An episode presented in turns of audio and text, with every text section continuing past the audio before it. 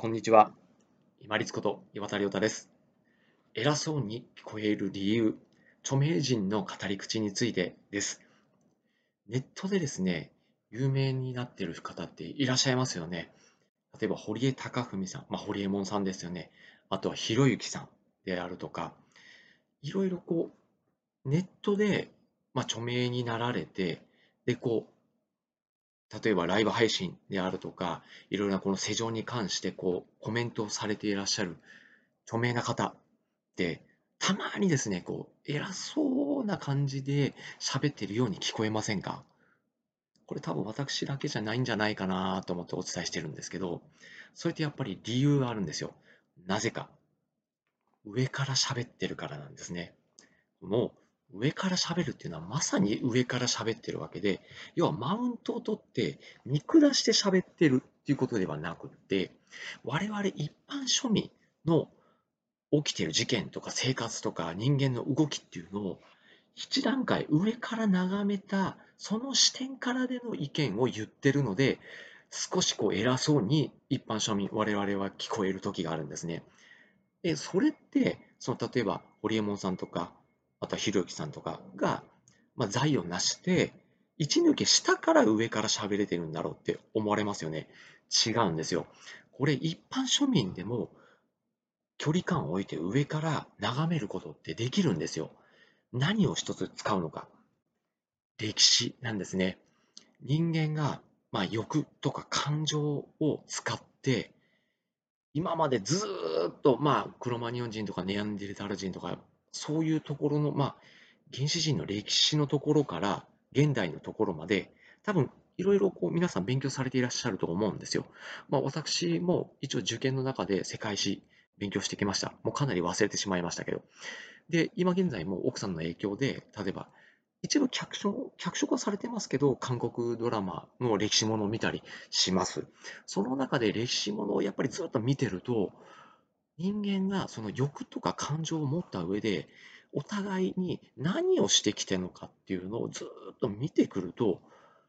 あんま人間変わってねえなーっていうのが正直な印象なんですね。そこから出てくる感情って、正直こう、なんていうかね、引く感情っていうんですかね、呆れる感情っていうのが出てくるんです。これが、要は自分たちの一般人の人間観で動いている、例えば経済活動であったり、まあ、物事の事件性であったり、世情であったりっていうのを上から眺める視点っていうのに役立つんですね。要は、何やってんだろうっていうこの視点が一般庶民であっても上から人間を眺める視点としてすごく大事なんですね。まあ著名な方っていうのは確かにですね、まあお金持ちになってるがゆえに、もう一抜けして上から眺められてるっていうのが、まあ楽には多分できてると思うんですけど、私自身もまあすごくできてる、ものすごくできてると言いたいわけではなくって、多少ちょっとでも上から自分たちを俯瞰して見てみる、こうメタ認知してみる、客観視してみるっていうのは可能なんじゃないかな、可能ですよっていうのを、まあ、選択肢の一つとしてお伝えできればなと思って、今回お伝えをしています。で、やっぱりその人間っていうのが、ま、ある程度科学技術とか物とか道具は発達してきても、持ってるその欲望とか、あと感情っていうのは、あんまり変わってなくって、抑えきれてないんですよね。でも、だからこそいい面もあるんですよね。こう、物を良くしたいとか、何か人にサービスしたいっていうのも出てはくるんですけど、裏を返せば、それによって、例えば人を騙したりとか、いらんことをこう、人のところを侵略していったり、戦争を起こしたりっていう、まあ、ろくなことしてないこともあるんですね。そういうこう人間のアホらしさ、バカさ加減っていうのも見ていくと、すごくこう呆れたりとか引いたりとか、